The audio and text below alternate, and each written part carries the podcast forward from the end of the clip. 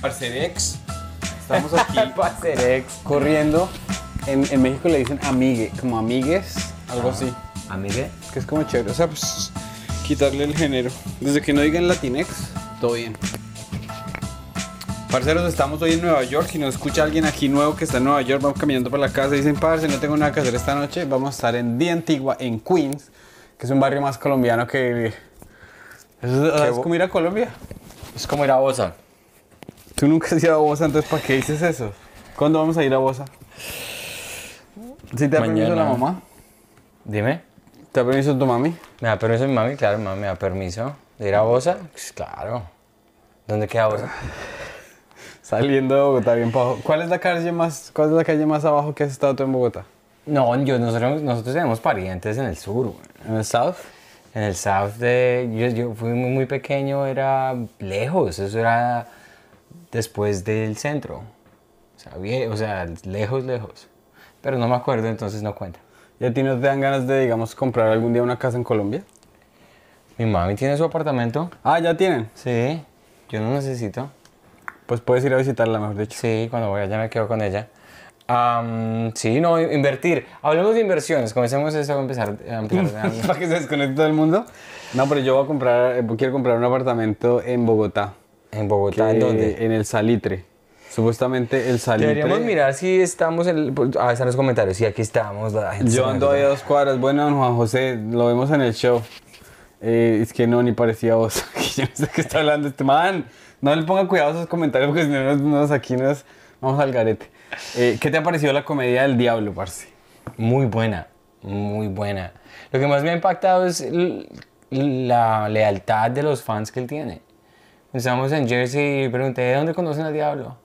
Y decían, no, cuando él estaba al lado de Maloca en el Salitre, miércoles 1990. Y uno decía como, "Hue- pucha, o sea, que debe ser muy bueno para que alguien se acuerde así.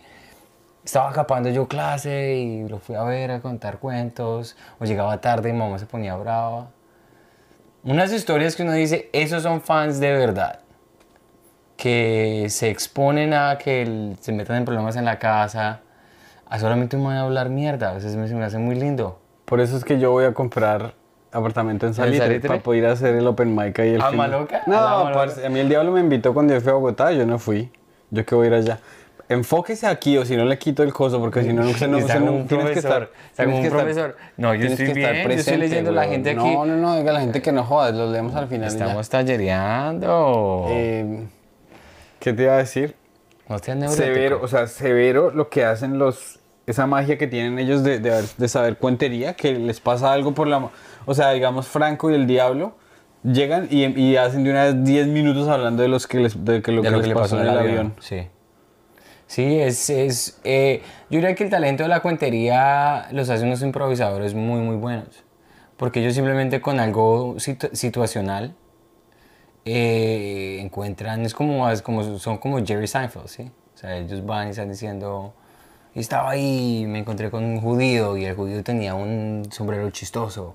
Yo- tenía churquitos chistosos. Sí, ah, yo me acuerdo que les prometimos que el Diablo iba a estar acá, pero el Diablito se fue para New Jersey, se emparrandó. Esta mi casa la tratan como un hotel, vienen, llegan a las 5 de la se mañana. les da lo que se la- los- Ayer ese- hacen lo que se les da la regalada. Yo gana. fijo que el Diablo se emparrandó. ¿Por qué? ¿Ayer? Pues no, estará en Jersey con sus amigos, pero Ah, no va a caer al, al, al show esta ah, no llegó esta noche. No, no llegó anoche. Pero yo le quiero preguntar, por ejemplo, no le voy a quemar el chiste, ¿no? Pero el chiste que se inventó Spider-Man, Uf, bueno, bueno. yo se lo conté a mi esposa en inglés y hasta en inglés le gustó. Sí, y fue un apunte, yo no sé si él lo tenía como en su libretica, voy a hacer chiste de Spider-Man.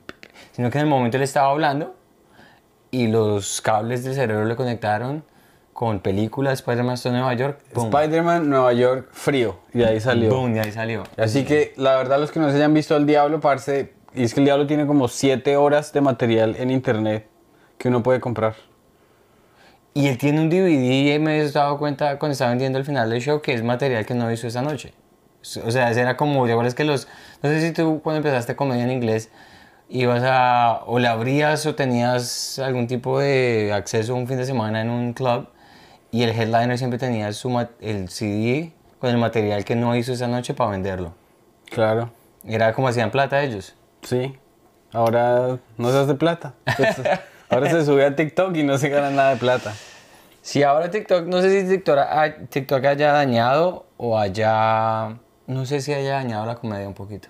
No, yo creo que lo que hace es, o sea, por ejemplo, depende de lo que uno quiera hacer, porque a mí me gusta la comedia, entonces a mí me gusta, me muestra clips viejísimos de comedia que yo nunca hubiese visto si no fuera por eso. Entiendo. Y hace que gente, por ejemplo, Javier Ibarreche, el mexicano, Sí. tenga un público enorme. El público de Samuel Vela, el colombiano, le está creciendo. El público de Franco, Franco está vendiendo boletas simplemente poniendo sus clips en TikTok. Y él tiene tanto material, y es más, tiene material que yo tengo, o sea, videos que yo tengo de Franco aquí en Nueva York, que se los pasé, y son cosas que no están ahí pues posteadas y son buenísimas. Franquito, ¿ya te viste que estaba haciendo ejercicio? Lo chistoso es que posteó esa foto en la bicicleta. Es súper bien. Y uno dice, pero ni siquiera está pedaleando, está ahí como, como no sé si está. Me pareció muy chistoso porque, o puede que sí lo esté haciendo, o fue una pose muy buena. No, Franco, tú sabes que tiene el- es- ese... O sea, él se prometió que, que ya tiene Sí. que bajar. Es que uno llega a un punto en que, o sea, o después, digamos, de los 40, o tú ya te vas a la mierda o te compones. Sí, eso estamos hablando con el diablo en el carro. De cosas. eh, la, la comedia como tal se presta para tener un estilo de vida muy. eh, que no es saludable. Muy, ¿cómo sería? ¿Qué- qué es-? Degenerado. Degenerado. Entonces tú estás haciendo un show y te dan una cervecita. Hey, Pedrito, chimba, pues cervecita. Y si estás haciendo shows los fines de semana en Nueva York, el primer show una pola, el segundo show otra pola. Al- Terminas peado al final de la noche. Entonces, si tú no lo tomas como un trabajo de verdad donde tú estás es, yo no me voy a embrutecer, sino que voy a hacer mi trabajo, voy a montar un escenario, trabajar mis chistes, de verdad que sí se presta para un estilo de vida donde no te da longevity. Sí, uno no dura.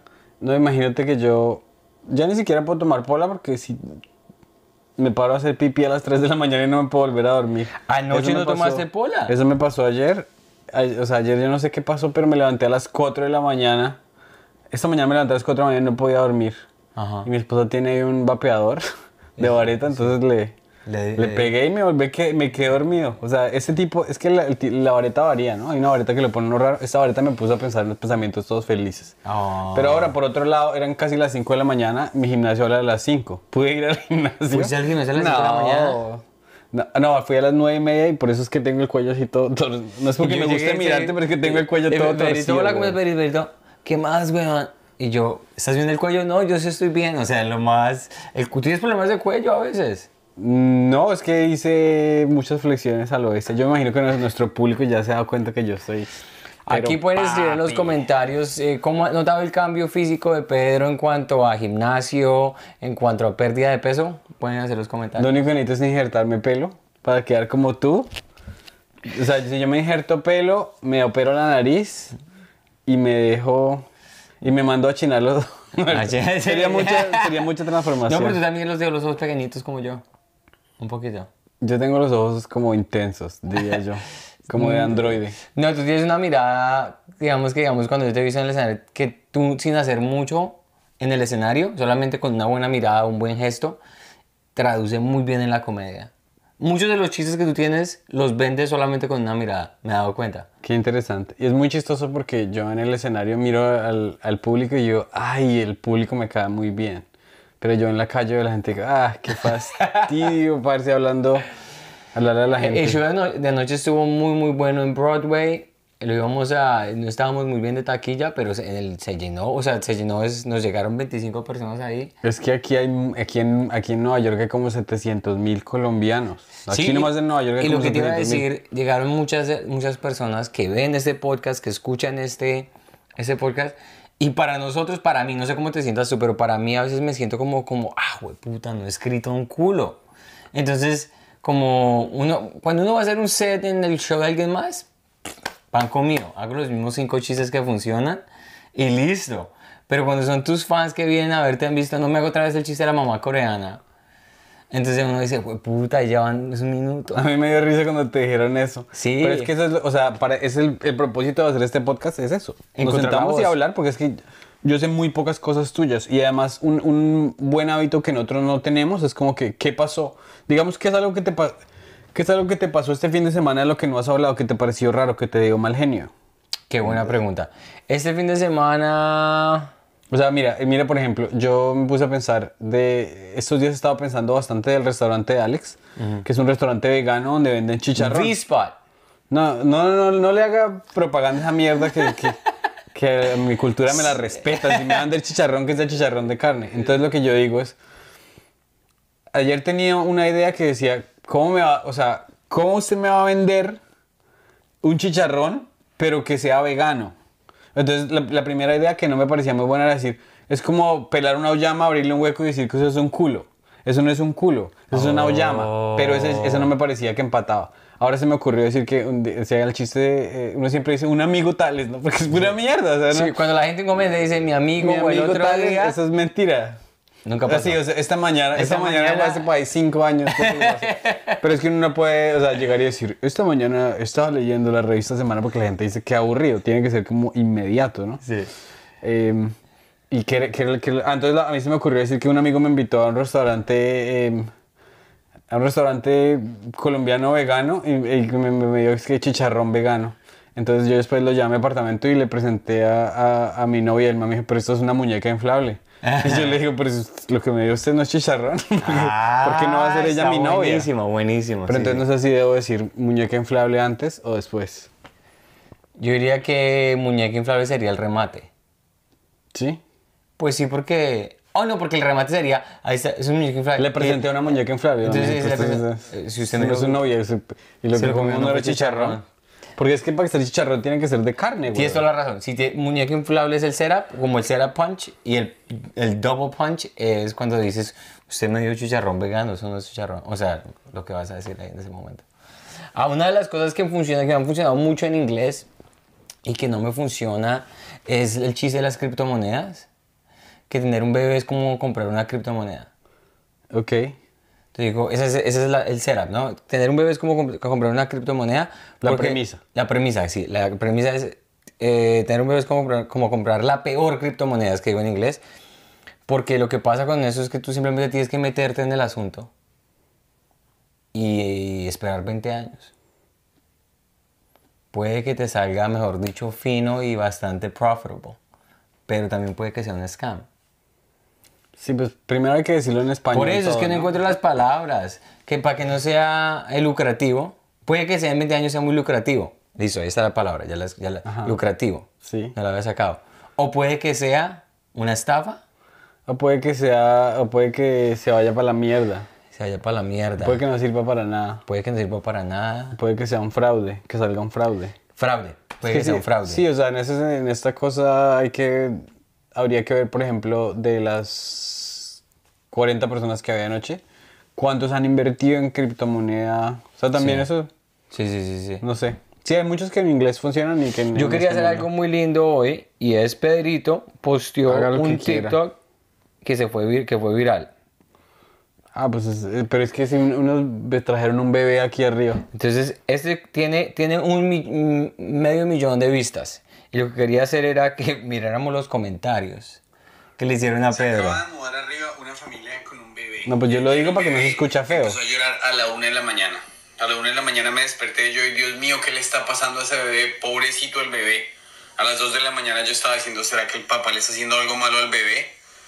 Siguió llorando a las 3 de la mañana. Yo ya dije, parce, si el papá no está haciendo nada malo, yo voy a subir a ahorcar ese chino. Maldito bebé. Se de. Bueno, ahí está el chiste, ahí está el remate, está buenísimo.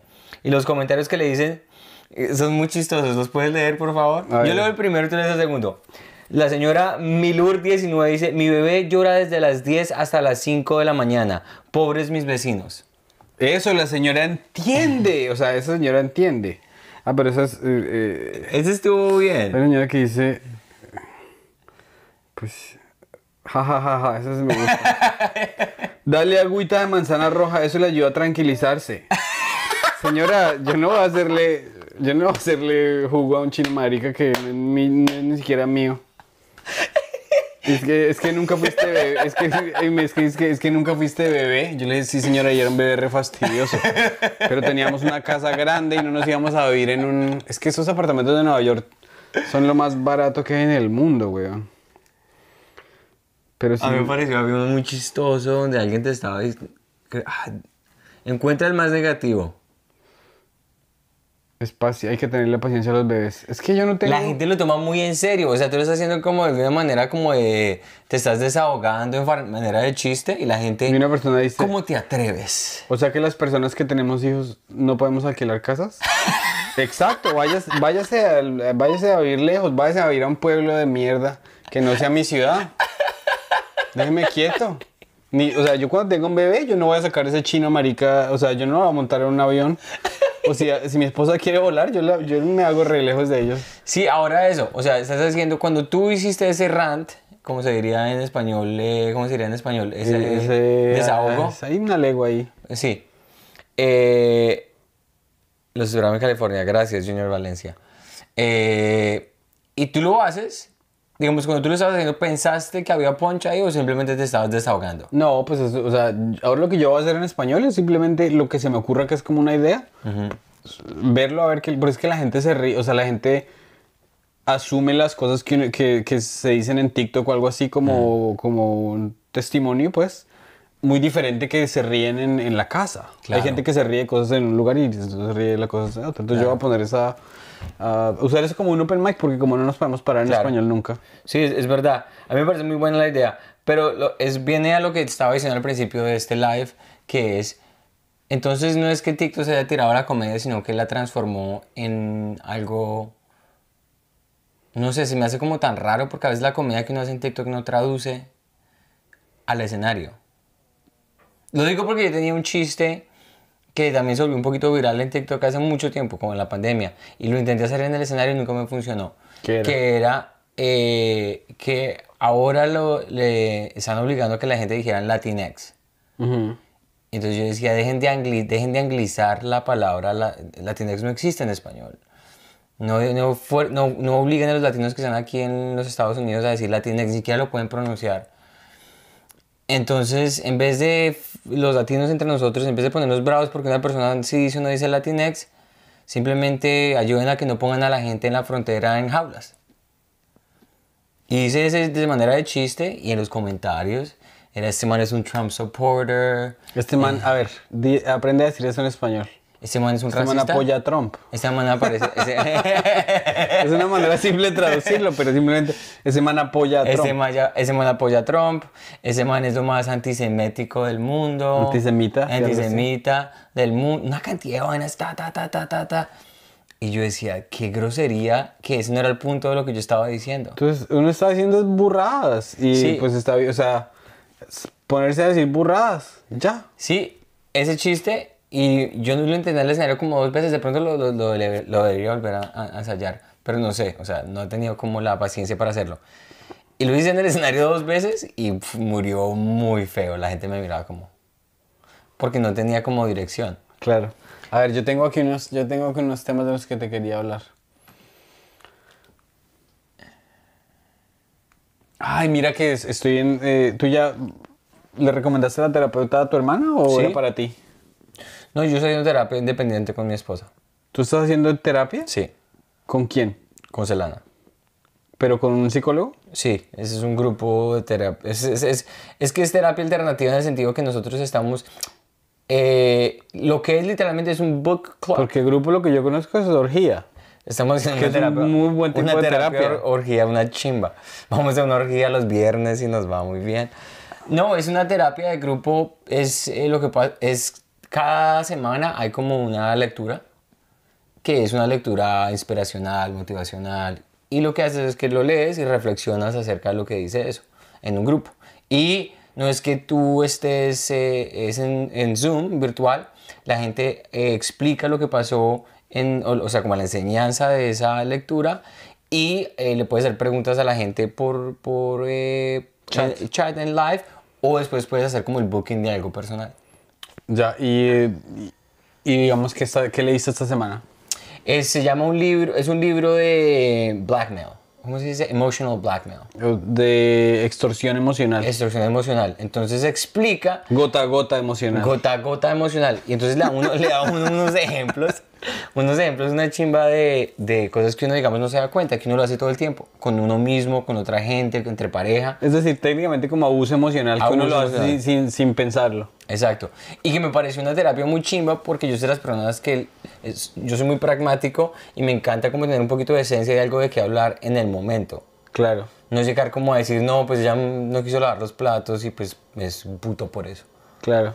Entonces llegar a decir, ah, no, pues ella, como, como que ese ejemplo, esa lectura, eh, ayuda a que yo pueda decir las cosas. Y ambos se dieron cuenta de que qué manera, de, de qué modo se explota, de qué modo explotas tú a tu esposa emocionalmente y de qué modo te explota ella. Eh, yo la exploto a ella en que yo como que doy por sentado que ella sabe lo que está pasando en mi cabeza.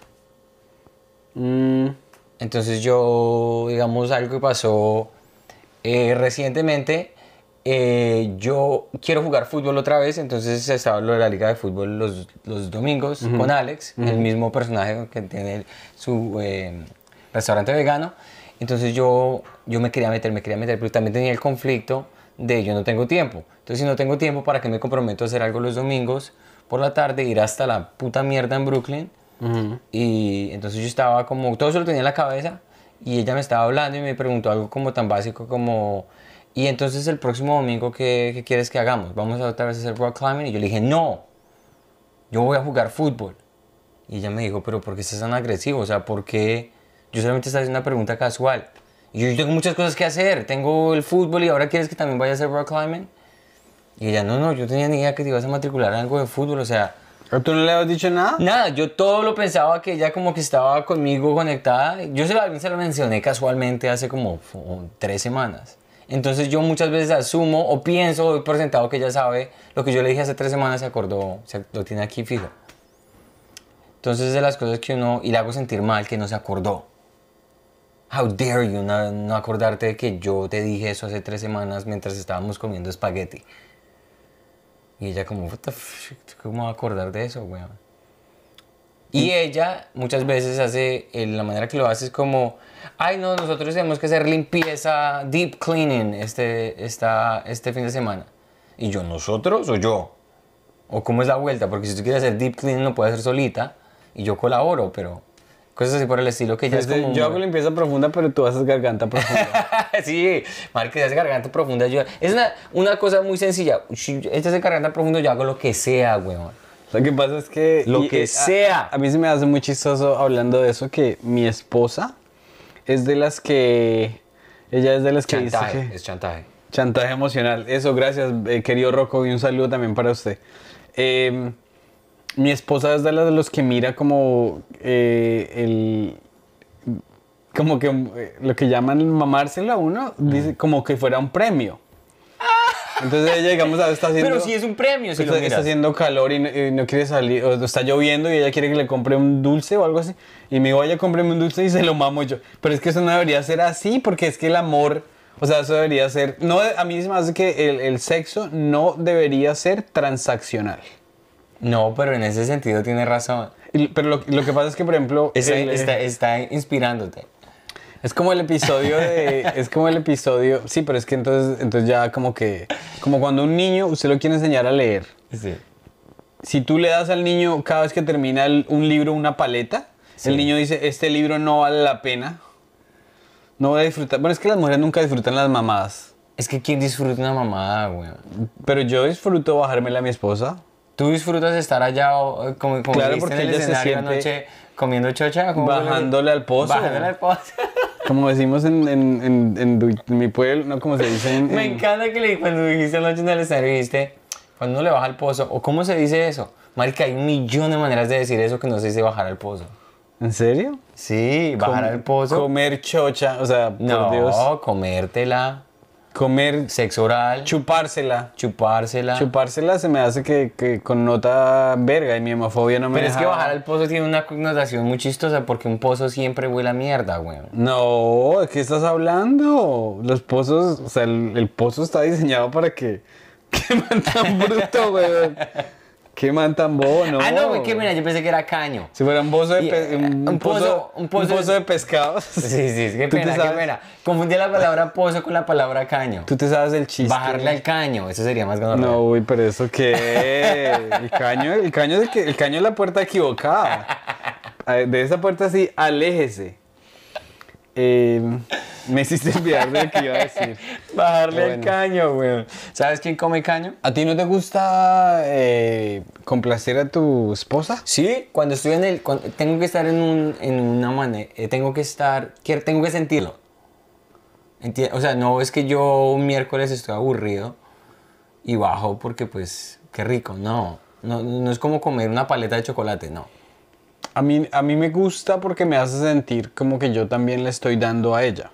Claro. Porque, porque, o sea, e- eso de que, por ejemplo, mi mujer tiene esos de esos masajeadores, que esos masajeadores le arruinan a ella la sensibilidad, porque es como, o sea, un masajeador comparado con mi lengua es como un PlayStation comparado con un Family.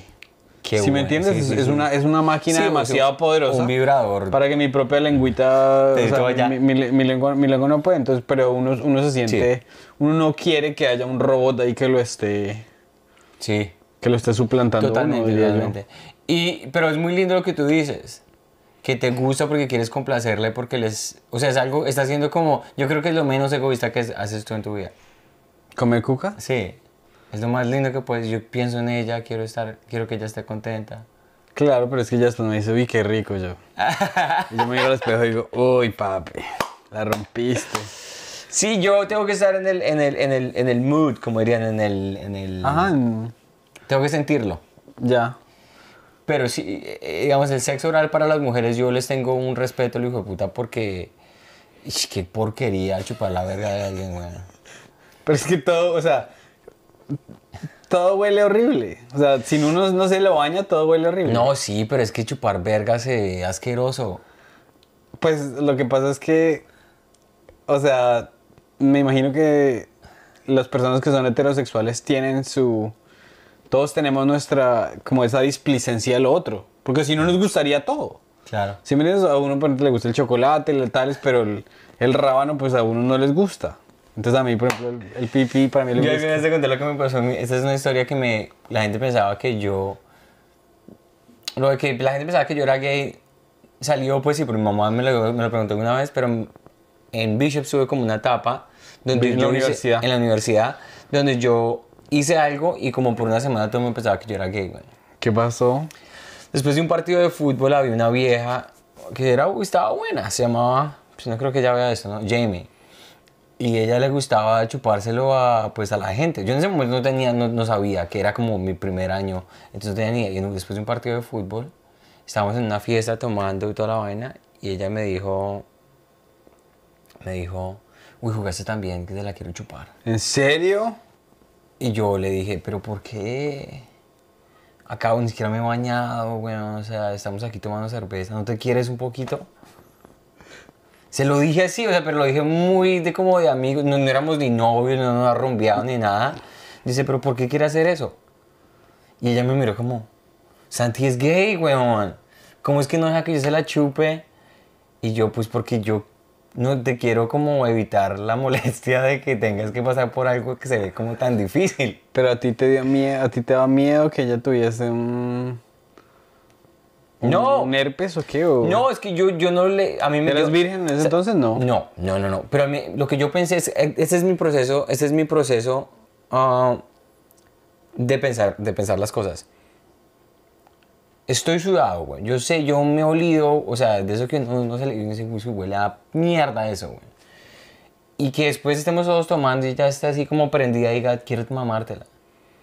Dice, pero ¿por qué quieres hacerte eso a ti misma? Porque es una sucia. Sí, pero ¿por qué? Yo me sentiría mal, no se me para de lo mal que me siento por ella. Pues te bañas. o sea, para, eso, para eso hay sifón en el Bueno, eso, baño. eso- para eso eso- le decía todo el mundo, pues le echa agüita, lo Creo que tú sí eres gay. No. Creo que Jamie tenía... Creo que era, ¿era Jamie o Jaime. El señor Jaime, bro. no, marica, yo, lo, lo- para, a mí lo que me dio cagada fue con ella, o sea, yo no le quería hacer ese desfaso. Y después de eso pasó eso y ya le dijo toda una cantidad de gente que, que yo no me la dejaba Es que la gente, o sea, es que también es- es- la gente es medio salsa. A mí vez me pasó una cosa. Pero bueno, la, antes que la moraleja de esa vaina, yo después de la semana me cansé de que me dijeran marica. Y dije, ¿por qué? Porque le tengo respeto a las mujeres. Bueno, les, les tengo respeto, no quiero que me la chupen. Y entonces yo me acuerdo que en una fiesta dije como, ¿a quién quiere que me coma que, que quiera? Eso, ese es el que yo conozco. Y después comí más rico porque la que me comí estaba más buena que Jamie. Uy, tú le tienes un aprecio a las mujeres. Y yo, bueno. Eso, bien, bueno. Porque uno pues, juega a largo plazo. Eso. Uno no es James Rodríguez, uno es Messi, papi. Eso me gusta, me gusta. Entonces la moraleja de la historia. Me parece muy bien. Pilla que algo, algo chévere que, que yo aprendí, yo le dije a mi terapeuta, yo creo que yo no escucho casi. O sea, ya mi esposa como que no le como que yo siempre ando ocupado, como que, oiga, pero tengo show. Entonces ahorita estaba en el trabajo y yo, pero tengo que preparar el podcast. Entonces siempre estoy como pensando en otras cosas. Y ahora eh, estoy viendo este libro que se llama, eh, estoy escuchando un libro que se llama eh, es- Escuchar con activamente. Entonces, por ejemplo, eh, dime algo que te haga sentir mal. Di- di- hagámoslo, hagamos el ejercicio así en vivo para que entienda. que Jamie me la quiere chupar. No, no, en el- en el que, te, que te esté haciendo sentir preocupado en este momento. En este momento. Actualmente, pues. Pues lo, lo que a mí más me preocupa y lo que me está preocupando y, y es que no creo que yo sea tan chistoso en español como lo soy en inglés. Algo tan claro como eso. ¿Y, y por qué te sientes, por qué experimentas eso? Porque me siento que cuando estoy haciendo la comedia en español, ahorita últimamente, me siento como que muy forzado. No me está saliendo fácil. Me siento forzado. O sea, según lo que tú me estás diciendo, te sientes... No, no se te hace fácil. No se me está haciendo fácil. Me- yo tuve una etapa, una época donde a mí ser comedia en español se me estaba facilitando mucho. De pronto porque no estaba pensándolo como tan serio. Estaba como más como huevoneando en un escenario, ta, ta, ta. Y de pronto como ahorita tenemos una audiencia muy colombiana, cuando vamos a hacer los, los últimos shows que hemos, que hemos hecho, me he sentido como muy out of character. Fuera de... Fuera de- Fuera del, del, del personaje. Ah, ya. Y me he sentido como... Yo me he escuchado y me he escuchado en el escenario. Yo no soy de las personas que diga gonorrea 30 veces y lo estoy haciendo.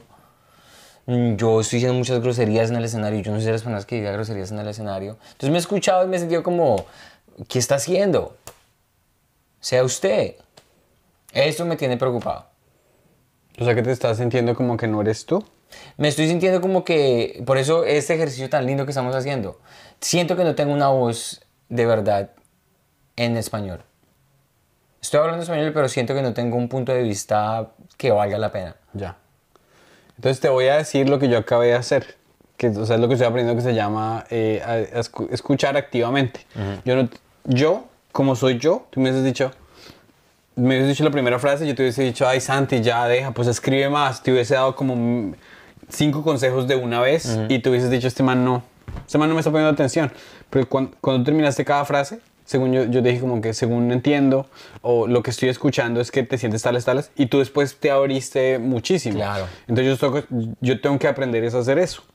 O sea, uno- Qué para uno poder comunicarse bien con las personas, ni soluciones, ni cambiarles el tema, ni decirles que todo va a estar mejor, sino simplemente hacer como un, eh, hacer como un pequeño, o sea, decirles para manera de eh, para aclarar, ah, entonces te sientes así, ah, entonces según lo que me dices tales, y eso es lo que le, eso es lo que, o sea, como que es el, tú dijiste un párrafo, ¿cierto? Sí. Y yo te hice como un pequeño eh, resumen y tú dices, sí, ya he hecho el resumen, puedo proceder aquí. Entonces como que se, se, sigue, se, se sigue escribiendo tu ensayo, que es el punto de la comunicación, que tú te puedas desahogar, que tú te puedas Estoy expresar. saliendo del, del frame ahí. Eh, entonces, me parece muy chévere porque yo creo que mi tendencia natural es nada que ver. Mi tendencia natural es como que siempre estar imponiendo mi opinión, etcétera, etcétera. Entiendo. Pero lo que acabas de decir está muy poderoso. Porque yo diría, bueno, haz, haz lo mismo tú. Dime algo que te esté molestando en ese momento. Eh, ¿Qué es algo que me esté mostrando en este momento? Que siento que no, o sea, como que siento que yo trabajo como comediante, me va, me va bien como comediante y todo, pero no estoy vendiendo mis propias boletas para ir ser headliner en Estados Unidos. Y a veces me preocupo y digo, pero entonces ¿dónde está la presencia online? ¿Dónde están todas esas cosas? Ok. Y lo... Ok, entiendo. Y, pero lo dices porque, digamos, otras personas que estás en- están en tu clase están haciendo eso y tú no estás haciendo eso. ¿o? Sí, pero ahí no lo hiciste tú lo que, lo, lo que, lo que es active listening, es simplemente con las Ahí mismas palabras de la persona, con las mismas palabras de la persona, devolver lo que la persona está diciendo y la persona se siente más cómoda. De hecho, simplemente te lo estoy diciendo, no, pero simplemente te lo estoy diciendo para que lo... Claro. O sea, de pronto después te recomiendo el libro porque a mí me ha ayudado bastante en mi Por favor, matrimonio. recomiéndalo porque inmediatamente lo que yo pensé cuando tú estás diciendo eso, yo te escuché y siento lo que me estás diciendo, pero inmediatamente pensé en mí. Eso, y eso es lo que dice el libro. El libro dice, no. Y tú dices, marica, me estrellé, me estrellé y me toca pagar 700 dólares. Entonces yo lo que debo hacer es preguntarte y, y- y- y cómo te sientes al respecto, o qué necesitas o algo. Pero uno dice, marica, yo un día pagué 3 mil dólares, Sí. no chille. Sí, Entonces sí, como que... Es muy individualista, digamos, la comedia como tal es una es un es una es una un trabajo muy individualista. Y por eso digamos la comedia y mafia es algo muy lindo porque yo digamos pienso que muchas veces nosotros estamos haciendo algo que es como muy eh, en contra de la naturaleza, lo que estamos trabajando los dos juntos y lo que nos importa es como eh, que, que la comunidad esté creciendo sin importar el éxito del uno o del otro, ¿sí me entiendes? Es como muy... Mira, acabo de hacer cinco episodios en Colombia, ¿los puedes editar y postearlos? De una. No estoy yo porque tengo que hacer eso, porque está la comunidad por encima de eso. Anoche cuando tú me dijiste, Santi, no ustedes, simplemente tal que estás poniendo el, el, como el, la, el producto por encima de esas... O sea, que los dos sobresalgamos, no solamente yo ni tú, sino que los dos estamos buscando que la otra persona mejore. Claro. Y eso es muy contra... Es que así funciona todo. O sea, por ejemplo, cuando Cristiano Ronaldo hace pataletas en Portugal, que en el Mundial, pues lo sacan, porque es que el man es, aquí nadie es estrella, todo es un equipo. Todo funciona, todo funciona mejor de... de Pero nosotros como comediantes estamos entrenados a no pensar en equipo. Como stand-ups, pero por ejemplo en la, en la, en la sala de escritores yo, yo he aprendido que cada vez que yo, que el tren va así, el tren va así, el tren va así, entonces al tren hay que ponerle como combustible y que el tren siga siguiendo. Yo no, yo no puedo tratar de coger el, el, el este y mandar el tren para otro lado. Claro. Porque así, las, o sea, al- ya va, va a llegar el momento en que dicen, este man nunca se ríe de lo que digo yo, este man nunca coopera, este man nunca lleva el hilo de lo que estamos haciendo. Claro. Y eso es, o sea, eso es contraproducente, la verdad. Claro, porque pues, a largo plazo la gente se da cuenta que eres... eh, que la persona que está haciendo eso es narcisista y vale verga lo que es solamente Claro. él, él, él, él. Oiga, y antes de que, bueno, le, le sigamos recordando, si alguien se acaba de conectar, estamos con el Diablo esta noche, eh, con el Diablo en Queens, ahí como dice el viejo, el viejo, curse- el viejo metal, Curse Metal. Cu- Curse Metal. Ah, mire, venga, alguien nos pidió un chiste, alguien que necesita ayude. ¿Cuál es el chiste? Dice, soy garatejo, dice, ¿qué piensas de mi primer chiste? En el puente de la 100 una señora siempre barre para pedir plata, el resto de su semana barre en su casa. Bueno, entonces vamos a analizar esto. El man barre para pedir plata un- una semana y, la otra semana barre en la casa para descansar. Parce, tendríamos, tendríamos que hablar más al respecto. Bueno, bueno, bueno. ahorita no hay El tiempo. pu- es- lo que pasa es que la premisa está buena, pero el remate sería ahí, es como, es que hay muchas analogías en ese chiste. La gente que lava los platos, sí, que está, un mexicano que está lavando los platos en el trabajo y va a la casa a lavar los platos también. Entonces, esa es una premisa bu- buena, Sí. pero ¿cuál es el remate ahí? No sé, o sea, no sé. El, el- no es sé, como, es, es- es- ese chiste es como, esta señora barre en el puerto de las 100 y después va a su casa y barre en su casa. Es como... Y Sí, hay ponga- que- hay que poner una analogía, poner poner analogías. analogía. Es como el, el que, el Es man que trabaja en eh, la pornografía y culea por el trabajo y llega a la casa y dice, no, no puedo culear. Sí, Es- o es- sea, es, como, es como un... Hay que hacer una analogía donde Es como un taxista que llega a la casa a jugar Mario Kart. Exacto, ahí está el chiste. Ya todo el día, o sea, no está tan Es- bueno. no, no es- está tan eh, bueno. es un chiste malísimo, pero pues... Pero eh, volviendo- pero ese es el ejercicio. Pero digo, el chiste malísimo de nosotros. Usted no se, no se No, la premisa está chimba, la premisa está metiéndole. Eh, Mira, entonces ahora ya, como, como aquí lo que vamos a hacer es hablar mierda. Ah, si todos se va a vivir al puente se llena de plata. Eso, ahí están tallereando entre Ahí ellos están mismos. Sigan, sí, sí, continúen. Felicidades. Eh, pille, entonces... Pila que Ah. no se me salga del frame, papi. Eso que- Bueno, ese es el bonito que hizo usted, mijo. Ah, Eh, no, pues, güey, me les queremos recordar que nosotros vamos a estar en Bogotá el 11 de... El jueves es el 11 de mayo, creo. Bueno, Jueves 11 de mayo. Jueves 11 de mayo Teatro tenemos un show en el. Teatro Ernesto Arana. Arona, eh, Arona. Arona. Y las boletas ya están disponibles en Etiqueta Blanca. Ustedes se meten ahí a etiquetablanca.com y buscan la Comedy Mafia. Las primeras, vamos a hacer una pequeña promoción. Las primeras cinco personas que nos manden un pantallazo de la compra al Instagram de la Comedy Mafia por mensaje directo, les vamos a regalar una boleta extra. O sea, usted compra una y se queda con la de para su parcero, para que invite a su Qué a- buena promoción. A su arrocito en Para, para que invite a la, a, la, a la cita de Tinder que va a llevar a esa noche. En Colombia hay Tinder, me imagino. Claro. Es como igual que en Colombia hay agua. En Colombia hay Tinder, Tinder, claro. sí. Un amigo mío que, que se, amigo que se llama retiró de la, se retiró de la comedia, se fue a Brasil y el man dice aquí, yo soy feo y pobre. En Brasil, me mostró las fotos de las citas de Brasil del man, En Brasil se come bien. Se come bien. al igual que Colombia. Ay, hombre. Bueno, vamos a empezar a hacer preguntas aleatorias para ver, a, a ver qué historias sacamos contigo aquí. qué chimba. ¿Cuál es un número de teléfono que deberías borrar? Un número de teléfono que no has borrado que deberías borrar. Yo tengo el de una, vaga- una vagabunda ahí que, que siempre me tentaba. Entonces yo lo tengo ahí para cuando me divorcie. Pero yo no me voy a divorciar. Sí, sí, Uno sí. debería decir ya, eso Porque es está la- muy del bueno. pasado, desde el... Uno a veces se la pasa mucho tiempo pasando arrocitos en bajo ahí que... No tengo, y no sabes que hablar de una también una así, pero no ni siquiera pensé yo que lo tenía. También de una vieja hace siete años, que era, strip, era stripper. Ay, yo sé cuál es. Todavía una tengo, comediante. Una comediante, sí. ¿Buen polvo? ¿O regular? No, el polvo estuvo bueno, sí, estuvo rico. Pero sí, yo- algo súper creepy. ¿no? Parecía como loquita, mira. Sí, o sea, en los ojos se le veía que estaba como loquita, porque yo lo conozco. Sí. Se reía cuando estaba encima mío como si fuera el guasón. Pero ¿cómo se reía? ¿Pero yo- se reía vocalmente o, o hacía jeta? Es que ella de noche tenía esa carita como de toda pronto tenía, tenía esa carita así haciendo eso, pero ella es divina.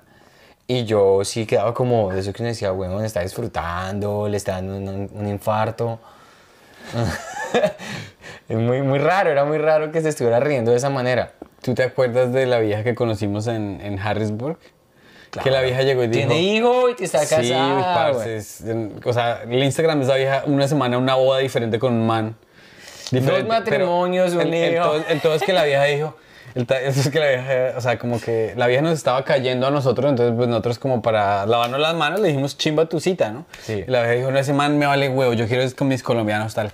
Entonces le dijimos, pero ¿por qué no tienes pareja o algo así? Y la vieja dijo, es que los manos me dicen que soy re loca. jaja". Y cuando dijo eso así, se le fueron los ojos para atrás, güey. Hizo- una, una carcajada que no es... Uno de las carcajadas de la gente no se puede dar cuenta que La están- risa es muy. re es- a- a uno tiene una risa rara. Dice, marica, aquí no me meto. Baila. Si yo tengo mi teléfono... Por eso la gente no se mete conmigo. En el teléfono, si yo me busco en mis contactos Tinder, tengo para unas 100 personas. A ver si O lo sea, tengo. A ver no- si lo tengo solamente por puro morbo, porque creo que sí lo tengo. No de 100 personas que, ¿Cómo era que con que me haya ella? acostado, pero uno nomás, cuando le dan la cita en Tinder, pues uno pone ahí Tinder, ta, ta, ta. Ah, no, no lo tengo, lo borré. Lo Ah, muy borré. bien, muy bien. Lo Listo. borré, sí, muy bien, Santiago. Siguiente pregunta. ¿Cuál es una regla que a ti te encanta romper esa regla?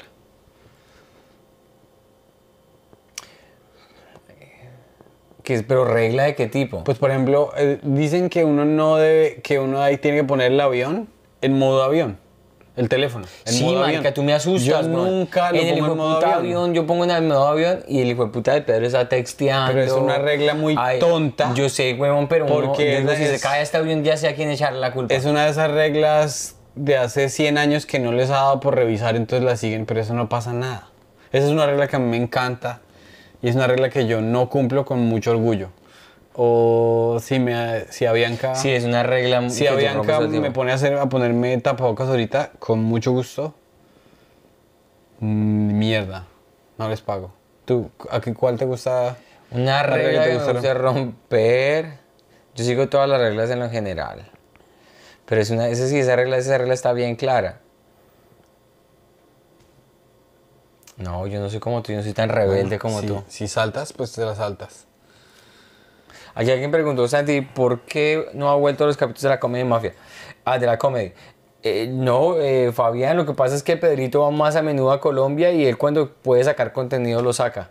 Entonces por eso cuando él está ya solito saca los capítulos solitos, pero, pero sí, o sea, lo, lo bueno es que siga el producto adelante. Aquí este todos los miércoles o cuando podamos hacer el live, aquí estamos. Y también vamos a estar en Colombia en mayo, así que nos va, váyanos a ver, parceritos. Sí. Y los que están allá Favo, en, el viejo en. Bogotá. También vamos a ir a. Bueno, yo voy a ir a Medellín. Pedro con el. Medellín. Esto, esto es una sopa, es un sancocho de comediantes. Sí, Pedrito donde le den pista a esta, allá la a Vallarta, va ahorita para Medellín. Sí, yo cuando vaya a Canadá, sí, cuando esté en Canadá solito y, y pueda sacar más cosas con la gente de allá, de una también lo hago solito. Sí, claro. Ahí estamos, la vaina es que crezcamos todos eh, al tiempo. Un olor que te, da, que te hace sentir nostalgia. Un olor que te hace sentir nostalgia. Uy, eso es una cochinada y no creo que lo... No, pero nostalgia, no, no, sea, así no. No, es que, es, es que me da nostalgia y es una porquería, ¿Qué? pero no sé si lo debería decir. A ver, yo te voy a decir para que veas el rango de. El perfume de una novia, que nunca lo voy a. No, el mío es muchísimo más pesado. Eh, el, el perfume de la novia o el, el olor, pues que el olor que el olor a el El olor, olor de el la olor a terminal de transportes de Duitama. No, ¿sabes qué es un olor que es? No, es que, es que no, es, no es nostalgia, pero es muy rico salir uno a Nueva York y ir a un bosque y oler ese aire puro. Sí, sí, sí. sí. Ah, bueno, Pero sí. no me da nostalgia porque me da nostalgia porque cuando yo vivía en el campo que me quería ir de ese maldito campo. ¿A ti qué olor te da nostalgia?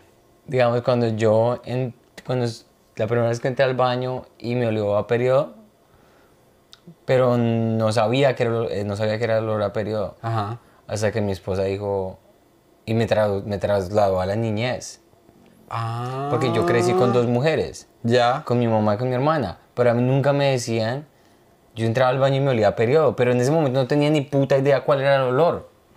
Entonces yo entraba al baño y decía, pero ¿por qué huele tan raro? Y claro, ya después pasan los años y todo eso, estoy casado y entro al baño y me huele igual, entonces me transportó a mi niñez. Y le, mi, mi esposa, pues está oliendo igual cuando yo tenía como 6 años. Y decía, sí, es que tengo el periodo. Ah. Y yo, ay, marica, sí, ah, entonces ellas tenían el periodo. Vea qué raro, weón. Es de las cosas más extrañas y por eso digo que es una porquería y me disculpo. Severo olfato. Yo no, no, no distingo mucho el, el- Un periodo pesado, aparentemente. el olor. a sangre, como muerto. Una historia que yo he dicho demasiadas veces. Una historia que, que uno diga, ya, ya la he contado mucho. Yo creo que la del trío. Cuando yo tuve un trío, le conté a todo el mundo, weón. Sí, sí, yo me acuerdo. A todo el mundo. A mí me la contaste como tres veces. Pues es que fue el día más feliz de mi vida, weón. ¿Y verdad que tú te hiciste blackout ahí en el trío? ¿Sí te Me acuerdo solo de fragmentos, desafortunadamente. No, qué desperdicio. Pero pues de, lo que me acuerdo es muy rico. Es que estaba nervioso, weón. Sí, obviamente. ¿Y te tomaste Viagra? No, no, es que el... el, el, El o sea, ver dos mujeres desnudas es un Viagra natural. O sea, eso, te, eso te pone... Eso te pone para, para, para partir ladrillos como un karateca, weón. ¿Y tú? ¿Cuál es una historia que...? Que he contado muchas veces. De pronto la historia como mi esposa y yo terminamos juntos. ¿Sí? Se la he contado a todo el mundo como 30 mil veces. Que... Porque eran amigos y el... No, por el papá, que era el profesor de, de impro- de improvisación. y. ¿Y, tu esposa nunca tuvo una vena artística? Sí, ella cantaba. ¿Sí? Ella canta, ella es parte del choir. Ella tuvo un- eh, su época donde cantaba eh, con guitarrita y se montaba. Yo la llevé al primer open mic aquí en Nueva York de, um, donde se montaba Carly, donde se montaba toda la gente, James Taylor, toda esa gente en, The Bitter End. La llevé ella quisiera su open mic. Y yo también toco guitarra, pero yo tengo una voz de lata. Canta más un banano entre bolsillo. güey. ¿En serio tú cantas? No, yo toco guitarra, pero no canto. güey. ¿Qué te gusta... ¿Qué te gusta tocar? Las teticas de mi esposa. Ah, me gusta tocar las canciones que me sé. eh, ¿Cuáles te sabes? Des- eh, la que más me gusta tocar es Save Tonight de Eagle Eye Cherry. Wonderwall me encanta mucho porque es un clásico. Um, todas buenas. eh, Time of Your eh, Good Riddance by eh, Green Day. También la toco. Sí, Don't Cry de Guns N' Roses, todas esas vainas. Ti, ti, ti, pues que yo no canto. Entonces yo me monté allá y canté una en inglés y, y la que canté en inglés, pues la gente se la sabía, entonces yo disimulé. Yo disimulo, yo no sé las cosas que yo disimulo, estoy cantando y disimulo. La otra la canté en español, Vasos Vacíos de los Fabulosos Cadillacs, para que la gente no me, la montara. ¿En dónde cantaste eso? The Bitter End. ¿Se ¿En acuerdas del Open? Mic? ¿En un open mic de música? El Open Mic es de música, ¿tú lo hiciste alguna vez al principio? Sí. Que uno se tenía que poner el sign up era como a la una de la tarde, weón, y después uno llegaba como a las 4 o 5. Bueno, ¿y cuál es una canción que tú no soportas? Mi hermano no soporta una canción que se llama, de este grupo que se llama My Chemical Romance. ¿Cuál es un grupo mañé que a ti te gusta? Mañé. Por ejemplo, mis amigos en Tuitapa odiaban Maná, weón, que era reñero. Pero yo lo escucho y- Mañaran- y, no me importa, weón. Maná, a mí me gusta mucho. ¿Sí? Es que ñero, mañanero. O sea, lo que pasa es que mis amigos eran como que cualquier cosa que ponían en una miniteca o cualquier cosa que ponían Era en la ñero. radio. Elvis- era, era- era Elvis como, Crespo era, como, era como plebe, pues. Era como plebe. plebe, sí, sí, sí. si, si eran bandas así en, en Estados Unidos que no se conocían mucho en Colombia, Era entonces eran cool, uf, sí, súper sí, cool. sí. Pero eso ya no existe. No. Porque ahora, Que porque por ahora la música es súper global. O sea, antes, digamos, el man tenía que decir, marica, me llegó este, pedí este, este álbum de Inglaterra de los Sex Pistols. ¿Ahora qué? Ah, qué chimba. Eso ya, tengo todos los álbumes de los, diez- de los Sex Eso ya sí, porque te acuerdas cuando, digamos, yo estaba pequeño, la temporada que viví en, los Estados- en Colombia, después de haber estado en los Estados Unidos, era cuando yo tenía la época de ser rapero, ¿no? Entonces, claro, uno ser rapero era, "Uf, tengo el de Buta Clan, tengo el de Nash. ¿Pero tú tengo-". rapeabas en Bogotá? Yo rapeaba en Colombia? inglés, en Ah, inglés. ¿Pero no en español? No, porque no podía en español. Ay, no vino el maldito diablo para echarnos aquí otro, Menos mal, weón. Ah, una, otra batalla de rap. No, pero si yo no rapeo hace 20 años, weón. Eh, entonces, el... eh, yo me acuerdo que cuando los raperos estaban en su auge, era la gente que escuchaba una cosa que no fuera rap, era, uy, re crossover. El crossover era ¿Lo hacían en Colombia ustedes? eh, había gente que era raperitos, yo era gente de unos amigos de unos mañedos, perdón, un poquito. Ya. Era re crossover y a mí me daba mucha risa porque me Es un tipo muy crossover. Es un tipo muy crossover, pero no decían como con, con algo de estilo, decían, es re crossover. Es que uno no, pues uno de música hay que decir si uno no sabe música, pues no sabe música y le gusta A mí me daba mucha risa la porque yo- sopa de caracol y La sopa, el mondongo, sí, sí. ya. Sí. Sí. Maná no es ñero, eh, a mí me gusta mucho Maná. Un- a mí, digamos, de los, de los grupos de aquí que me encantan que la gente odia, Nickelback. Nickelback a mí no me cae mal, güey. Una chimba, Nickelback es una chimba. Y lo odian. Pues lo que pasa es que, o sea, es- es que esos son de las canciones que se le meten a uno y uno, uff, como el, como el general. Eh. El menito. O sea, yo no voy a escuchar el menito ahorita y ¿tú- ¿Tú has escuchado el chiste de Shane Torres de, de Guy Fieri? Claro. Que dice, and what the hell did Guy Fieri do to anyone? And it's like, just because he's got fiery hair with pointed, and, not, and s- uh, since we're on the subject, what the fuck did Nickelback do to anyone? Porque el marica está defendiendo a toda la gente que odia a un grupo de una persona sin, ratio, sin motivo. Claro. Porque Guy Fieri le da trabajo a la gente. Yo esta mañana leí que Carol G, ya nos toca cerrar mis perros porque toca ir a trabajar. Toca ir a Eh, trabajar, güey. Karol G vendió como 65 millones de boletas en el tour, huevón. Wow. Mucha plata. Toca ver cuándo le invitamos a la comedia. Esa noche venimos 50. Bueno, parceros, Gracias, gracias a toda la gente Gracias por por- conectarse. eh, Nos estamos hablando pronto. Ya saben que vamos a ir a Bogotá. Las primeras cinco personas que compren la boleta les queda el- les, les damos una boleta de cortesía. Y nos vemos el próximo miércoles estamos aquí también, ¿no?